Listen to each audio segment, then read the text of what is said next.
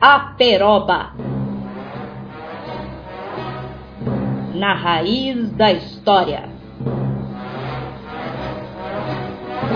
Um programa do Departamento de História UEL, sempre aos sábados.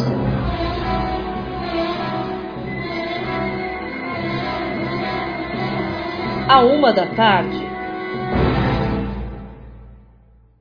Olá, ouvintes! Está começando mais uma edição do programa Aperoba, produção do Departamento de História da nossa universidade, transmitida pela Rádio UEL. Sejam muito bem-vindos e obrigado pela audiência. E no episódio de hoje, vamos falar de História da América. O nosso tema são os movimentos de independência da América Espanhola. Eu sou André Lopes Ferreira e esse roteiro foi escrito por mim, pelo Igor Luiz Andreu e pela Edmeia Ribeiro. Para quem não nos conhece, somos professores de História da América do Departamento de História da Universidade Estadual de Londrina. Bem, no país do futebol, o Brasil, eu sei que nem todos gostam desse esporte, e nem é preciso gostar.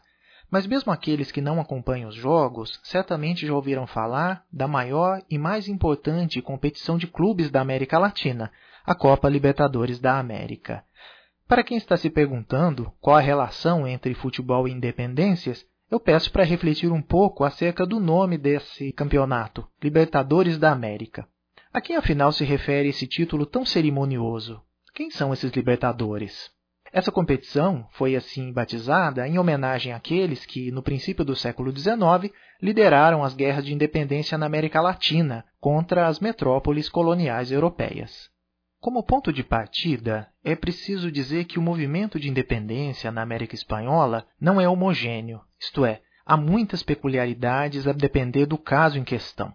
Há países que iniciaram o processo de ruptura muito precocemente, logo após 1808. Outros só conseguiram se separar efetivamente da Espanha na década de 1820. Bem, desde o século XIX, os historiadores têm debatido e buscado explicar os fatores desencadeantes que levaram às independências das colônias espanholas na América. No conjunto dessas interpretações, eu já adianto que houve muitas disputas interpretativas, a partir da segunda metade do século XX ganhou força uma corrente de pesquisadores orientados por perspectivas que podem ser consideradas deterministas ou mesmo ortodoxas, as quais apontavam elementos estruturais e materiais, ou seja, questões de ordem econômica, como o fator determinante para o desmonte do Império Colonial Espanhol. Nesse tipo de interpretação, as independências aparecem, grosso modo, como uma espécie de epifenômeno resultante da Revolução Industrial na Europa. Vejam vocês que o fator explicativo é externo à América Espanhola. Segundo essa vertente, as transformações produtivas e econômicas ocorridas no continente europeu geraram a necessidade de mercados consumidores ao redor de todo o mundo, o que era incompatível com os privilégios das metrópoles ibéricas e os monopólios e restrições comerciais que elas impunham às suas colônias. Dessa forma, o complexo processo que levou às independências é simplificado já que seria a resultante de transformações das regras que determinavam o funcionamento do capitalismo e que levaram ao desmoronamento do sistema colonial.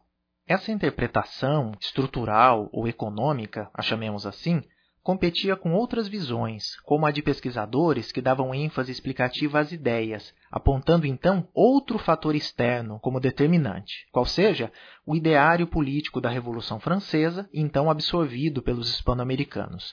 Em linhas gerais, de acordo com essa explicação, o pensamento ilustrado europeu teria alimentado o descontentamento das elites criolhas americanas ante a coroa espanhola, além de fornecer os moldes para essa revolta, já que inspirava os criolhos a se lançarem nos movimentos de luta pela independência.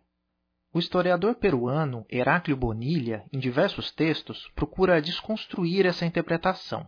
De acordo com esse autor, o ideário político e social ligado à Revolução Francesa não era desconhecido nas colônias espanholas do século XVIII. Contudo, ainda que os conceitos de liberdade e igualdade fossem ao encontro dos interesses das elites criolhas, a sua aplicação era quase impensável num cenário em que a maioria da população era formada por indígenas ou os chamados mestiços, sem falar que em várias regiões coloniais havia escravidão negra. O que eu quero dizer é que, do ponto de vista estrito dessas elites, defender liberdade e igualdade, num sentido jacobino, digamos assim, significava ter que estender direitos a uma maioria populacional marginalizada desde os tempos da conquista. Significava assumir a igualdade de direitos entre indígenas, negros, mestiços e os próprios criolhos. No seu texto, Bonilha nos sugere que, ao menos em parte, os crioulos não estavam dispostos a abrir mão dos seus privilégios e se equiparar aos de baixo, aqueles que não tinham descendência espanhola como eles. Em síntese, a hipótese do Heráclio Bonilha é de que a Revolução Francesa talvez tenha gerado mais temor do que simpatias, um temor que foi exponencialmente aumentado com a Revolução Haitiana a partir de 1791 já que na colônia francesa de São Domingos, que após a independência se tornaria o Haiti, a majoritária população escrava ou de ascendência africana dizimou a minoria branca de origem francesa, colocando fim ao regime escravista e finalmente conquistando a independência do país em 1804. Assim sendo, a disseminação das ideias francesas era mais temida do que almejada pelas elites crioulas das colônias espanholas da América. Para ficarmos com apenas dois exemplos, Esteban Echeverría, escritor argentino exilado durante o governo do caudilho federalista Juan Manuel de Rosas, era ardoroso defensor da democracia, mas uma democracia com muitas mediações, acreditando ser necessário tutelar o povo.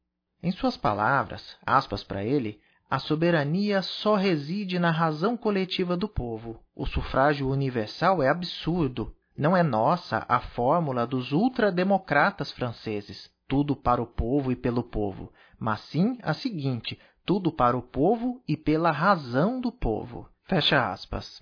Naturalmente, para Echeverria, todos eram potencialmente dotados de razão, mas nem todos a exerciam ou deveriam exercê-la, de forma que uma elite dirigente devia ditar as regras, mostrando o caminho às massas do povo.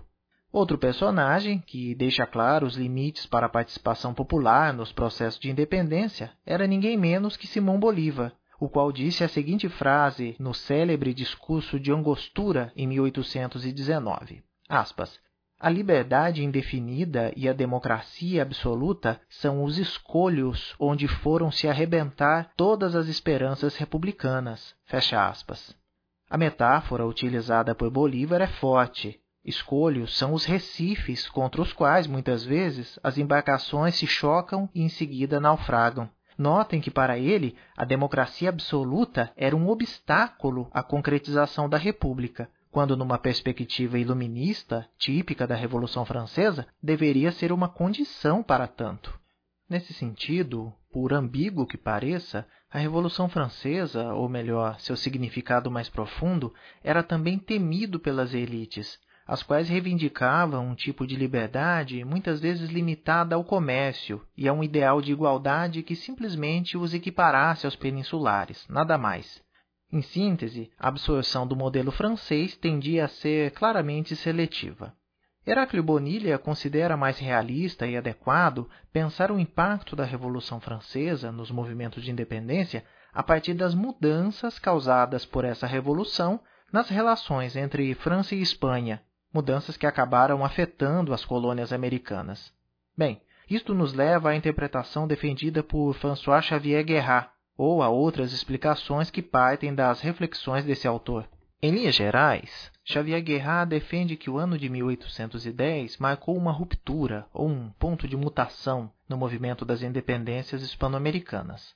Como todos sabemos, em 1807 as tropas napoleônicas invadem a Península Ibérica, submetendo primeiro a Espanha e logo depois, em 1808, ocupando o Reino de Portugal. Diferente da família real portuguesa, que conseguiu fugir a tempo para sua colônia americana, o Brasil, o rei espanhol Fernando VII acabou prisioneiro de Napoleão Bonaparte. Na Espanha, se formou uma junta de governo para resistir à invasão napoleônica, a qual teoricamente governava em nome do rei, então mantido em cativeiro.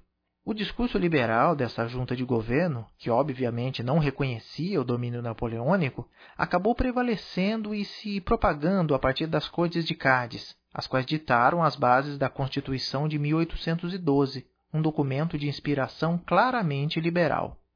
Em princípio, o discurso espanhol de resistência aos invasores franceses se contrapunha à teoria do poder real de origem divina, que marcou o antigo regime.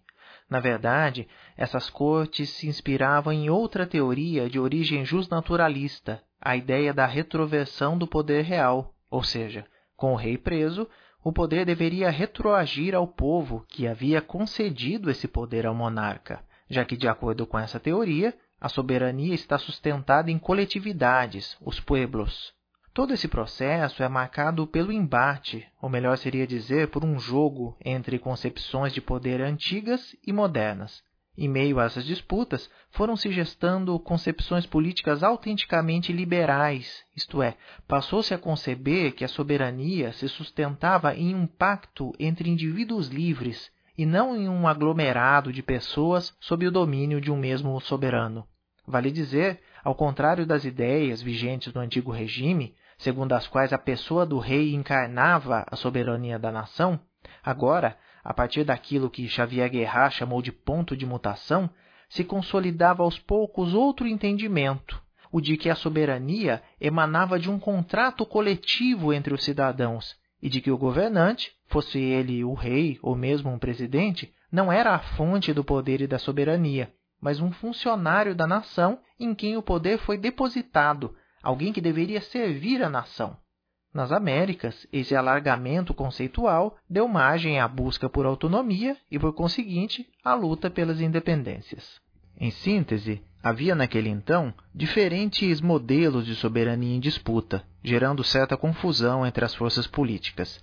Mesmo no caso da tradição espanhola, apesar da existência de uma monarquia absolutista, a divisão de poderes se fazia necessária dada a grande extensão do império, Assim, o contratualismo hispânico comportou em seu interior a existência dos diferentes conselhos, ou sínodos, dando origem à chamada monarquia polissinodal, como explica o historiador Ronald Raminelli. No caso das Índias, a delegação de poder, notadamente no caso da justiça, desenvolveu uma ampla autonomia dos territórios. Assim, o embate na América Espanhola reproduzia um enfrentamento que na Europa já havia feito história. De um lado, uma concepção de soberania que associava a figura do rei com a própria sede do governo, e de outro, uma noção mais pluralista de poder, engendrada por um Estado impessoal.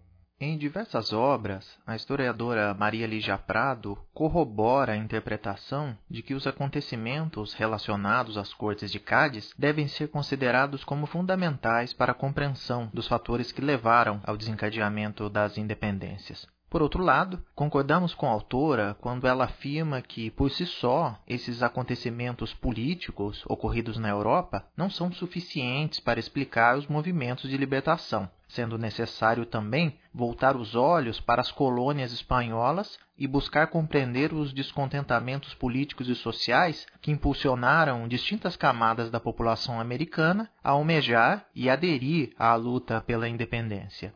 Assim sendo, entre outras coisas, a Maria Lígia Prado procura refletir acerca do ressentimento das elites criolhas frente às suas limitadas possibilidades de ascensão social e política nas colônias, resultante das reformas adotadas pelos reis da dinastia Bourbon a partir de meados do século XVIII.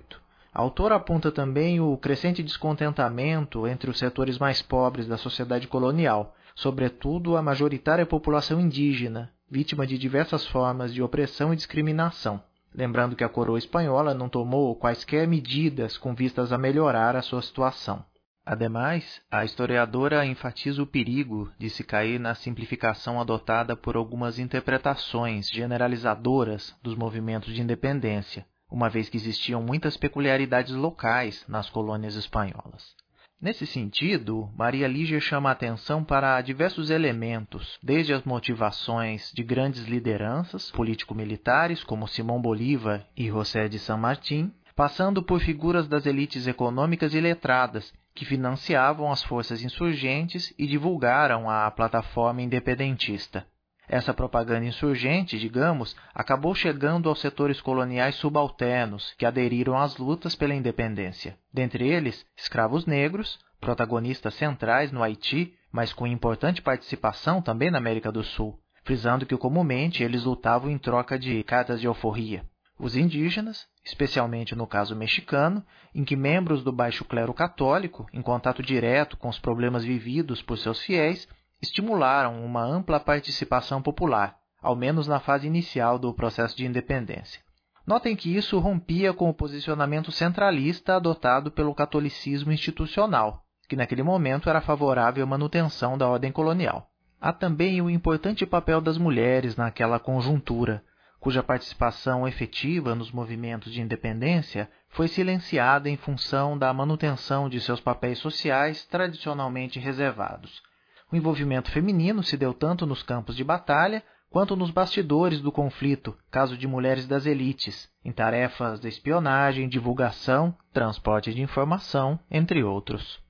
Desta forma, concordando com Maria Lígia Prado, interpretamos que a compreensão dos processos de independência nas colônias espanholas demanda que se considere diversos fatores, externos e internos, inclusive regionais, tanto de ordem política, jurídica, econômica e social, quanto fatores culturais e até mesmo religiosos, sendo que não se deve esquecer ou desprezar a busca pelo conhecimento da moldura em que homens e mulheres, de carne e osso, fizeram suas escolhas e optaram, ou não, por se engajar na longa guerra contra a Espanha. Esse engajamento podia se dar por vários caminhos, inclusive o das letras, Nesse sentido, toda uma geração de intelectuais criolhos se empenhou em escrever panfletos, manifestos, proclamações e também poesia.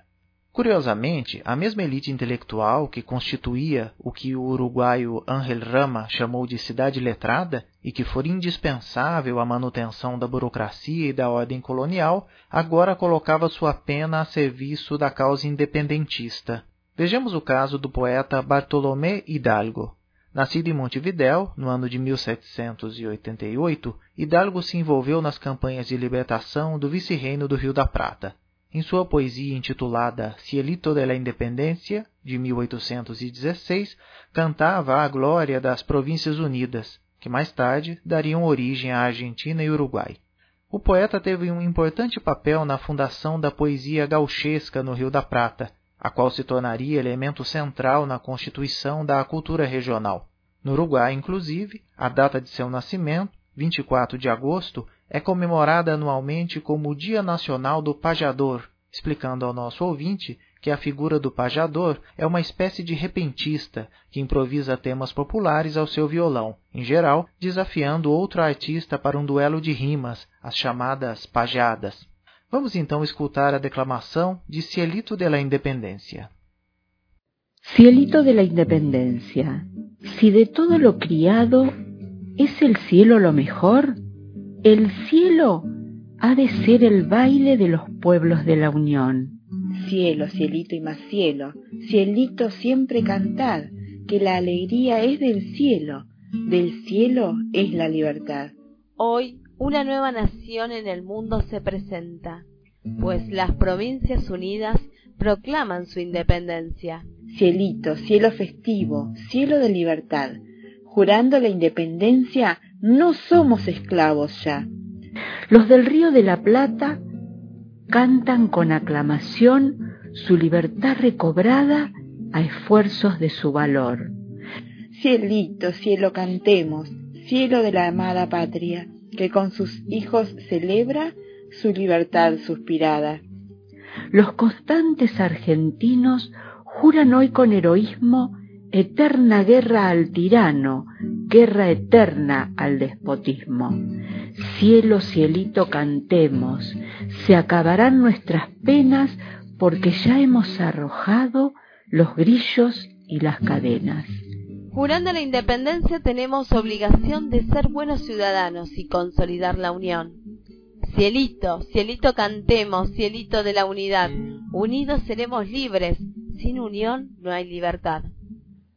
Todo fiel americano hace a la patria traición, si fomenta la discordia y no propende la unión. Cielito, cielo, cantemos que en el cielo está la paz, y el que la busque en discordia jamás la podrá encontrar oprobio eterno al que tenga la depravada intención de que la patria se vea esclava de otra nación. Cielito, cielo festivo, cielito del entusiasmo, queremos antes morir que volver a ser esclavos. Viva la patria, patriotas, viva la patria y la unión, viva nuestra independencia, viva la nueva nación. Cielito, cielito dichoso, cielo del americano, que el cielo hermoso del sur es el cielo más estrellado.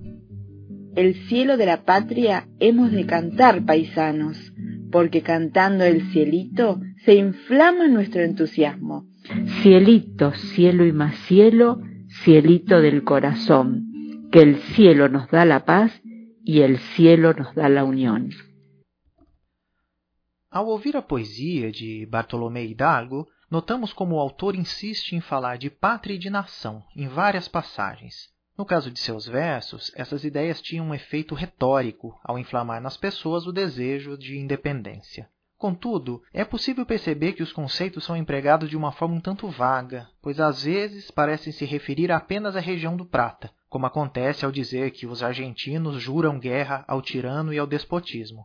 Mas logo adiante há uma estrofe na qual afirma que todo americano fiel trai a pátria se não defende a União. Fica então difícil saber se existe uma pátria argentina ou se essa coletividade é maior e mais abrangente, ou seja, americana.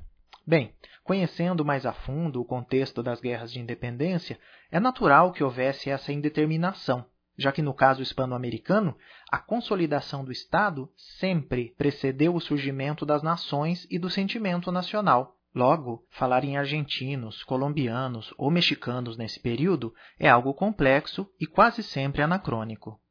Continuando no campo das artes à época das independências, não apenas a literatura e a poesia serviram como ferramenta política, mas também a música.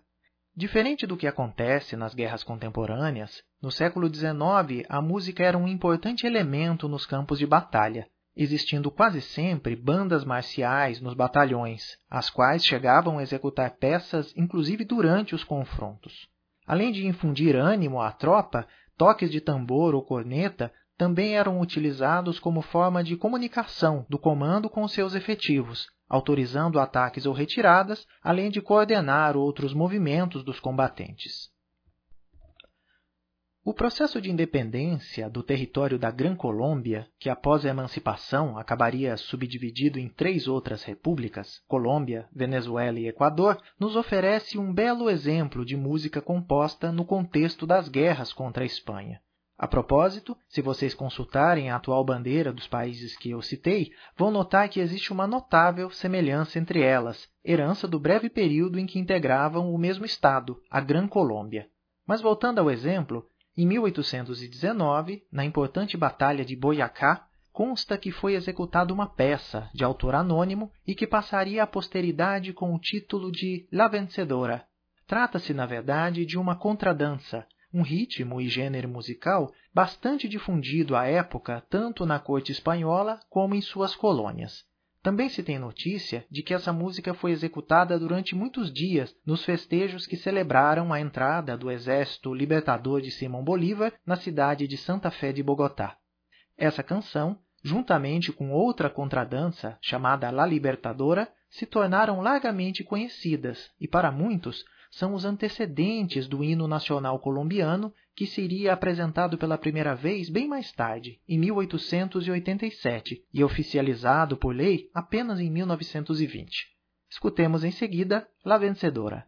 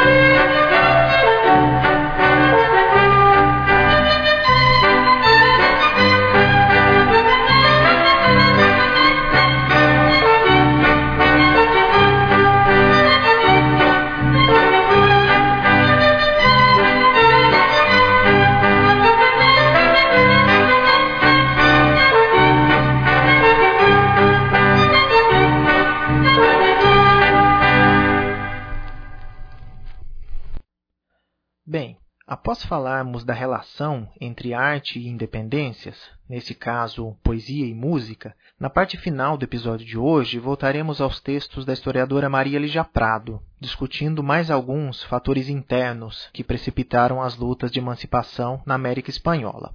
Primeiro, o que diz respeito ao caso mexicano e a sua ligação com os fenômenos socio-religiosos. E, por fim, vamos conhecer um pouco mais da importante participação das mulheres em todo esse processo.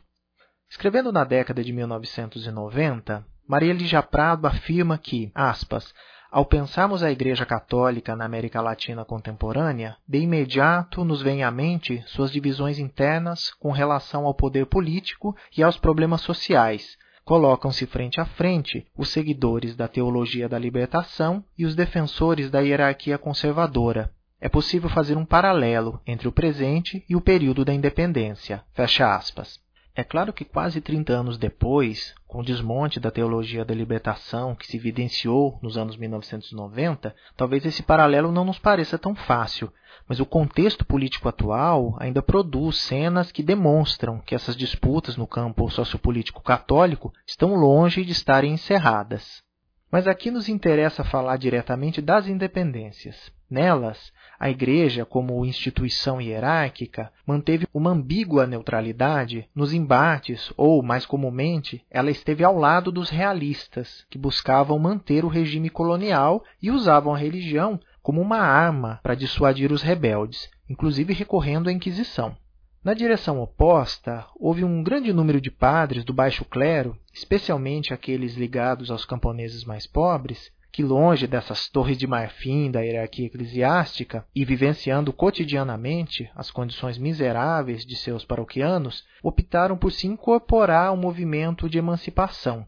Sendo que no vice-reino da Nova Espanha, cuja capital era a Cidade do México, cerca de 10% do clero esteve envolvido politicamente ou participou da guerra de independência propriamente dita, muitas vezes, inclusive, se tornando lideranças do movimento.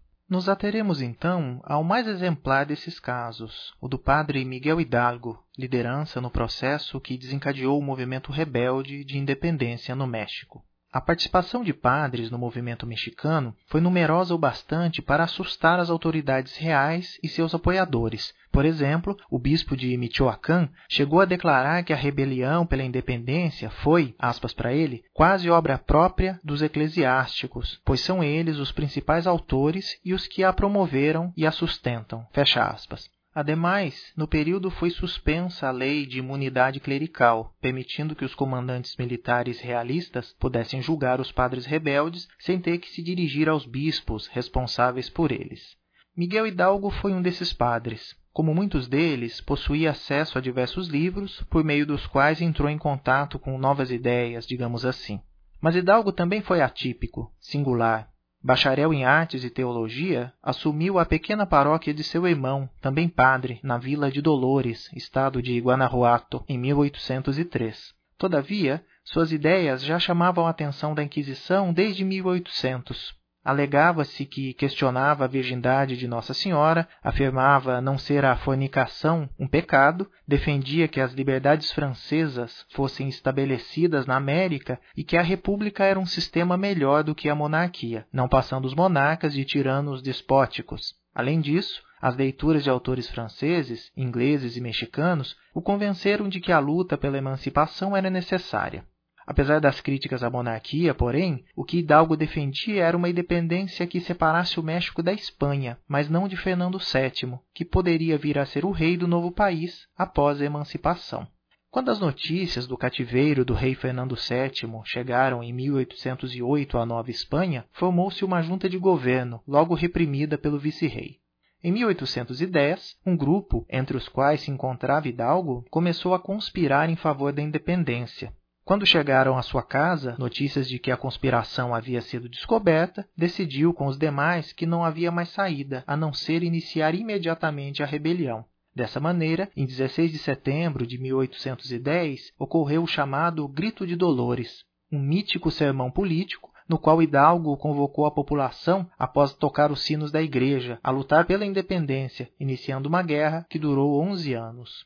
As primeiras vitórias foram espetaculares, destacando a tomada acachapante de Guanajuato contra o exército composto por espanhóis e criolhos realistas, sendo que Hidalgo comandava um exército não profissional, composto por camponeses e artesãos pobres, a maioria sem cavalos e com armas que iam de pistolas, espadas e lanças e arco e flecha, além de pedras. Sempre à frente desse exército popular, mal armado e indisciplinado, ia o estandarte com a imagem de Nossa Senhora de Guadalupe, a Virgem Índia, e por onde passou foi recebendo adesões, chegando ao impressionante número de 90 mil rebeldes em suas fileiras. E na tomada da cidade de Valladolid, Hidalgo recebeu como apoiador outro padre, o qual continuaria a luta pela emancipação após sua morte. Estamos falando de José Maria Morelos. Hidalgo foi excomungado pelo bispo, mas seguiu lutando e obtendo vitórias. Chegou às portas da cidade do México, mas misteriosamente decidiu recuar. Especulações sobre os motivos que o levaram à decisão duvidosa ainda geram polêmicas. De lá, partiu para Guadalajara, cidade tomada sem grandes resistências, na qual publicou o jornal Despertador Americano, cujo primeiro número saiu em 20 de dezembro de 1810 e incitava o povo a unir-se ao seu exército patriota.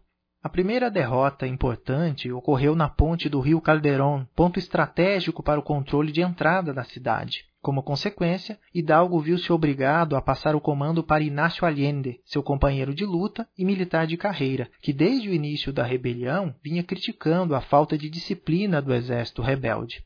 Foi o começo do fim. Traídos por um coronel rebelde que havia se desentendido com Allende, foram emboscados pelas forças realistas em março de 1811. Todos os líderes caíram prisioneiros e foram condenados à morte por traição de maneira ignominiosa, ou seja, foram fuzilados pelas costas. Allende foi fuzilado em 26 de junho e Hidalgo em 30 de julho, depois de escrever uma polêmica confissão. Seus corpos foram enterrados, mas as cabeças colocadas em gaiolas de ferro e expostas em espaço público por dez anos, como tenebroso exemplo. Muitos interpretam a confissão de Hidalgo como a negação das ideias e atos pela emancipação que havia defendido até então. Contudo, o filósofo mexicano Luiz Villoro nos fornece outra interpretação. Apresenta Hidalgo como um homem dividido entre a defesa de suas ideias de liberdade e a necessidade do uso de violência para realizar sua utopia. Hidalgo assumiu em seu depoimento toda a responsabilidade pelos fatos e consequências de sua ação revolucionária. Segundo Vilhoro, ainda que consciente da violência, pensava que a conquista da independência compensaria todos os males. Entretanto, quando fracassa, sendo preso e em vias de ser condenado, o peso de seus atos o atinge e ele sente remorsos. Portanto, o que teria ocorrido não seria um arrependimento ou a negação da luta pela independência, mas sim a culpa por ter sido responsável por tanta violência e mortes. Nos poucos escritos que Hidalgo nos legou, aparecem decretos que evidenciam como ele havia direcionado seu ideário às aspirações dos mais pobres. Por exemplo, quando ordena, em dezembro de 1810, a restituição às comunidades indígenas das terras que lhes pertenciam e que tinham sido usurpadas, abolindo em seguida o pagamento de tributos indígenas. Também decreta o fim de qualquer forma de escravidão, sob pena de morte para quem não cumprisse o determinado. Passemos agora à participação da professora Edmeia Ribeiro. Neste programa, que aborda o processo de independência na América Latina, cabem também algumas reflexões acerca da participação das mulheres nos movimentos de emancipação do século XIX. Na historiografia tradicional, encontramos uma narrativa que aborda feitos dos homens e, em relação à história das independências latino-americanas, encontraremos muitos heróis, aqueles homens que lutaram por esses estados que estavam nascendo. Tem um autor chamado Nikita Harik Valenilha que, num texto intitulado La História Pátria, destaca que várias foram as formas e estratégias que buscavam promover os heróis e sua importância nos processos de independência e construção da pátria. Um dos espaços era a escola. Com as aulas de história, transmitia-se o conhecimento e a virtude dos heróis, a Igreja também teve o seu papel, ilustrando as almas pela educação cívica. as manifestações populares de ações cívicas tiveram o seu efeito formador, como, por exemplo, nas inaugurações de monumentos públicos, nas celebrações comemorativas, nos enterros de personalidades, enfim, eram formas de atingir a população, de atingir os imaginários sociais. Eram espaços importantes usados para proferir os discursos de exaltação das façanhas dos homenageados e da história local. Outra forma de consagrar os heróis se deu por meio das biografias eram histórias dos homens que ficaram conhecidos pela sua trajetória nas lutas pelas independências. Essas histórias foram registradas pelos próprios contemporâneos. A história oficial, aquela escrita no calor dos acontecimentos, dava visibilidade aos homens e seus grandes feitos. Mas não foram escritas somente biografias de homens. Embora as mulheres não apareçam na história consagrada das emancipações, por acaso, vocês lembram de ter estudado sobre elas na escola? Então, embora elas não apareçam, elas estavam presentes e lutaram nos exércitos.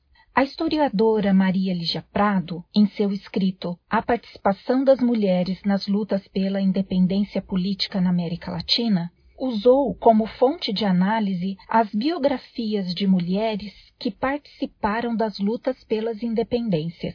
Essas biografias tinham objetivos patrióticos e de exaltação das figuras femininas que se envolveram nas lutas pela emancipação dos espaços aqui na América Latina. Mas o interessante é que, embora a participação dessas mulheres tenha sido registrada, elas foram deixadas de lado ao consagrar os heróis, os homens, representativos desse movimento emancipatório.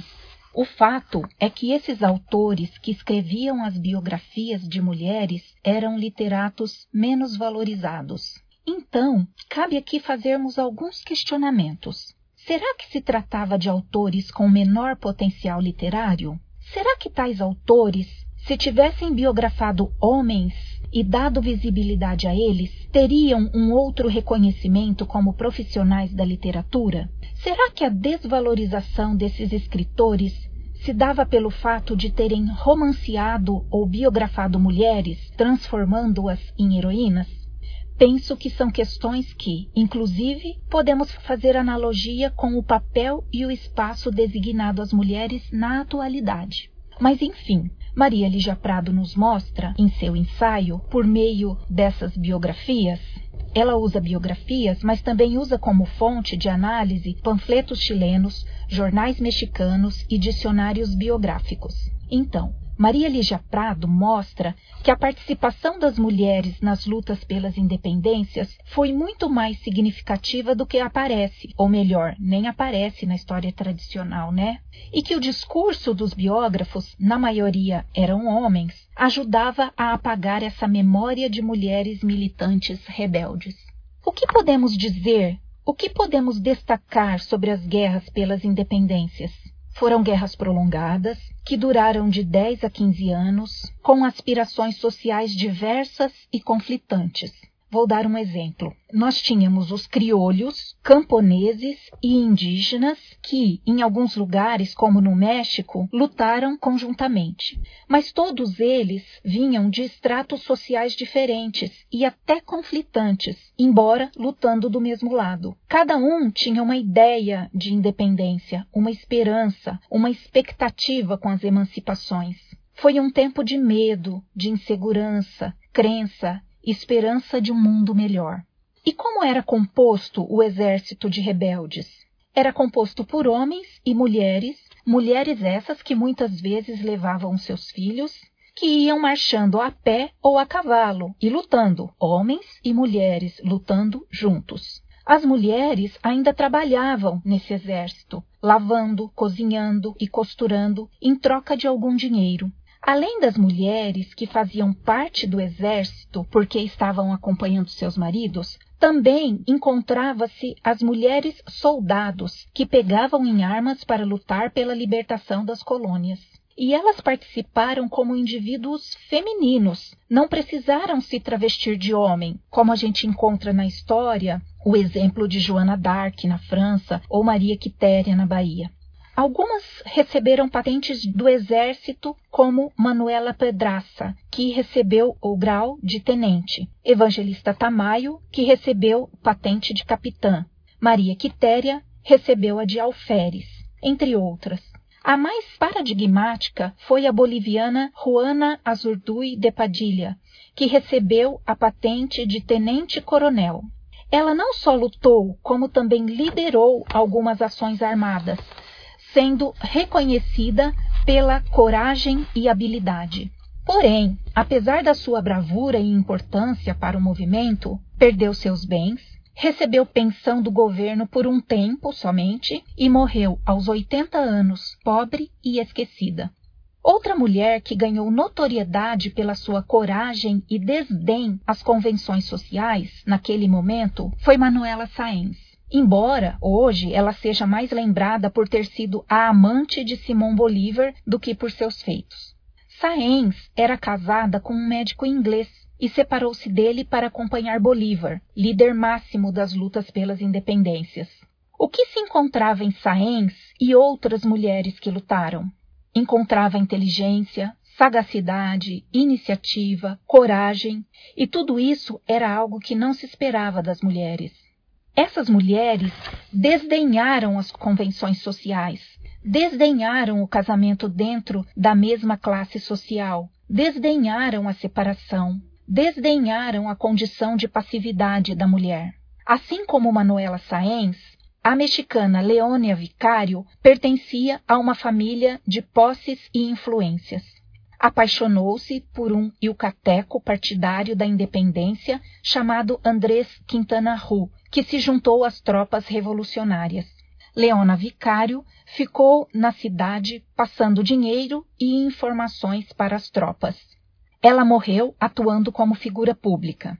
Então, essa também era uma outra forma de atuação das mulheres, qual seja, como mensageiras e informantes, passando informações sobre os realistas para os rebeldes armados.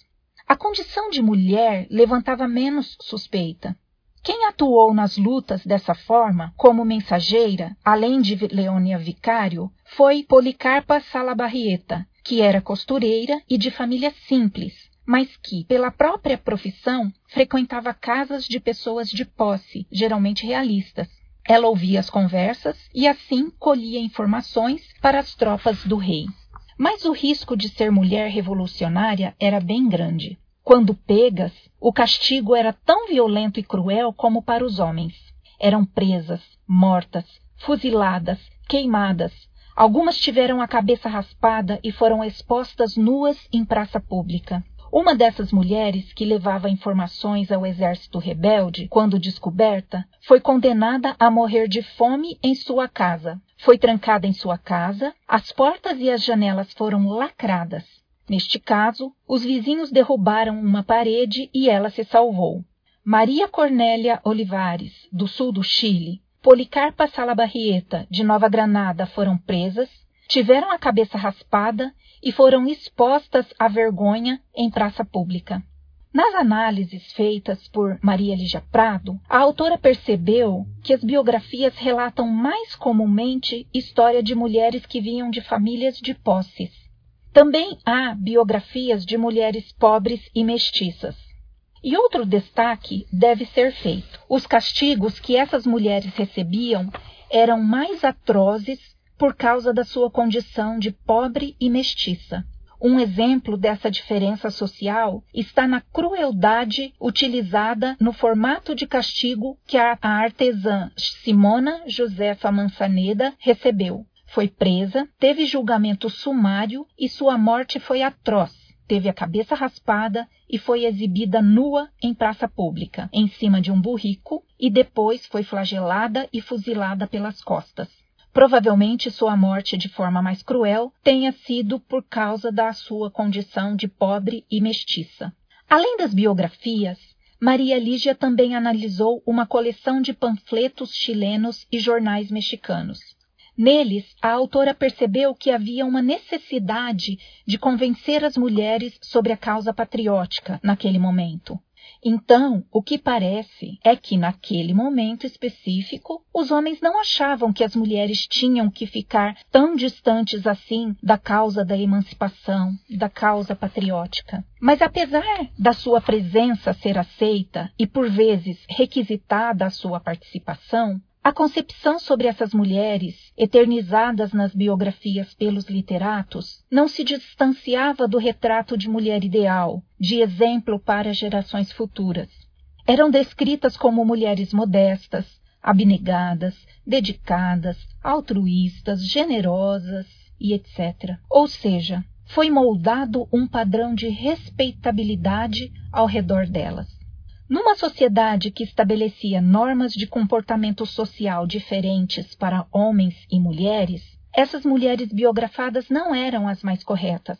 Não seguiam as normas convencionadas para elas, mas se transformaram em heroínas, porque seus objetivos e seus desvios se justificavam pelo amor à pátria.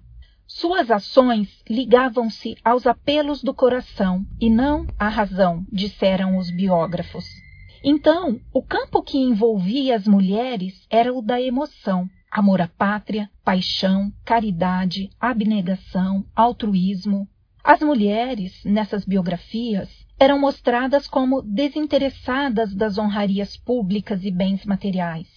Eram assim definidas: alcançado o fim desejado, ou seja, a independência, voltavam ao lar, tido como seu lugar natural. Nessas biografias, essas mulheres também foram apresentadas como modelos de mãe e esposa, mesmo que todas as ações como rebeldes não justificassem essa forma de concebê-las. As mesmas qualidades que regiam a ética católica, caridade, despendimento material, por exemplo, estavam presentes na forma como eram vistas em suas ações no mundo secularizado da política. O comportamento dessas mulheres era contrário à posição da Igreja, mas as suas ações foram sacralizadas pelos biógrafos utilizando a linguagem religiosa. Era uma forma de elevá-las a uma categoria superior. Então não eram heroínas, mas foram alçadas quase que à categoria de santas. Foram elevadas ao altar como santas da pátria, mas não foram transformadas em heroínas. Nessas narrativas, o distanciamento da família, do cuidado do lar e os filhos era justificado pela própria função esperada da mulher, que era a de formar uma família e cuidar dela. Nesse momento, lutar pela independência e, consequentemente, constituir uma nação era considerado como formar uma família e cuidar dela para que fossem formados bons homens. A nação seria essa grande família, de onde sairiam homens honrados. Para finalizar esse tema da participação das mulheres nas lutas pelas independências, vamos resumir em alguns aspectos importantes. A presença dessas mulheres nas lutas, nesse ambiente de guerra, que era visto como um espaço específico para os homens, é um fato. A negação das convenções sociais, que definia espaços e comportamentos para as mulheres, um outro fato. A participação ativa e passiva, como soldadas, ajudantes e informantes, que formava uma rede de conhecimentos e lealdades, um terceiro fato. E por fim, embora tenha havido uma significativa participação das mulheres, o reconhecimento oficial como fundadoras da pátria foi pequeno e esporádico. Digo que é um triste fato. E para finalizar essa temática, cito uma passagem do ensaio de Maria Lígia Prado. Abre aspas ainda que não entronizadas ou cultuadas, alcançaram nessas biografias o altar de santas da pátria. Os biógrafos retiraram-nas do espaço público, onde efetivamente se deu a sua atuação política, e recolheram-nas ao espaço privado, já consagrado como o lugar da mulher. Fecha aspas. Agradecemos a professora Edmé Ribeiro pela participação. E esse foi mais um episódio do programa Peroba, uma produção dos professores do Departamento de História da UEL. Até o próximo episódio. Caros ouvintes da Rádio UEL e especialmente estudantes do curso de História, vocês acabaram de ouvir mais um Aperoba, um programa dos professores do Departamento de História UEL. Eu sou a professora Maria Renata e gostaria de aproveitar esse espaço para dar alguns recados. O projeto de extensão Ensino de História no Tempo Presente, Devir História, está online. A área de ensino de história, sob coordenação da professora Patrícia Marcondes de Barros, criaram esse projeto para promover discussões e práticas relacionadas à área de ensino de história e também ao estágio supervisionado. Atendendo inicial e especialmente aqueles estudantes do terceiro e do quarto ano em sua carga horária nessas disciplinas, o projeto já foi divulgado inclusive na página do SEMESP. Através de um ciclo de palestras, cursos e oficinas que começaram em setembro, temas desde a cultura digital até a saúde mental dos professores e estudantes estarão em debate. O projeto funciona com programas gravados, que serão disponibilizados por um tempo limitado no YouTube e com acesso através de link encaminhado pelo e-mail cadastrado no momento da inscrição. Faça sua inscrição. Além da grande parceria com o Grupo de Estudos e Pesquisa em Ensino, História e Educação da UFGD, participam como colaboradores do projeto os estudantes Bianca Coelho, Heloísa Camargo, Inês Caroline Leles, Marcelo Kloster e a egressa do curso de História, Emanuele Caetano de Almeida. Muito obrigada!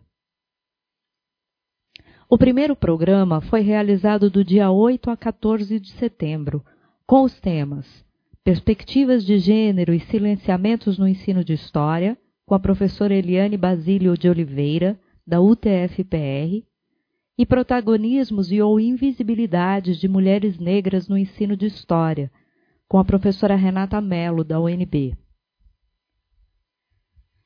Maiores informações sobre as próximas atividades, o certificado e a programação, entre na página do Instagram do projeto, arroba Devir História, e mande um e-mail devirhistoria.gmail.com.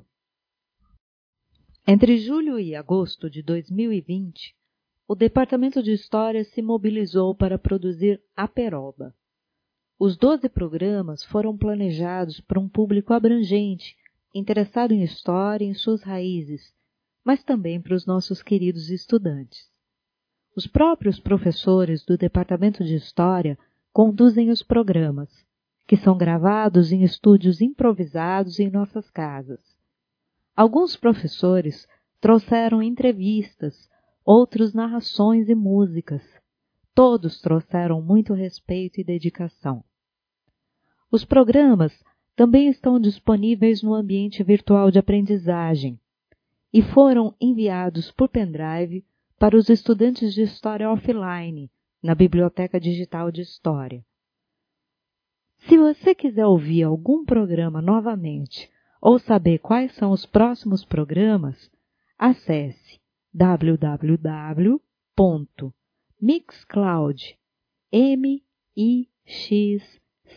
www.mixcloud.com barra techhis T-E-C-H-I-S tudo maiúsculo. Barra barra. Os estudantes Dalton Santana, Gustavo Diniz e Gabriel Gonçalves atuam como monitores do projeto, editando os arquivos de áudio e licenciando o material publicado. Eu, a professora Maria Renata, Mariana Oliveira e Lucas Kibowski ajudamos na coordenação desse material. Em outubro, nós produziremos um tutorial para que os estudantes de História possam submeter seu material para as nossas próximas edições. Se você quiser participar da Aperoba, não se acanhe. Escreva para Biblioteca Digital e faça sua proposta.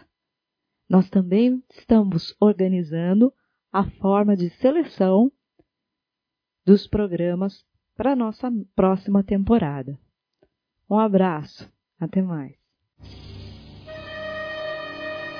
A Peroba Na raiz da história.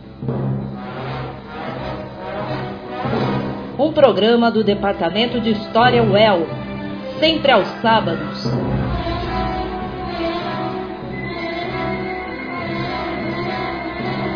a uma da tarde.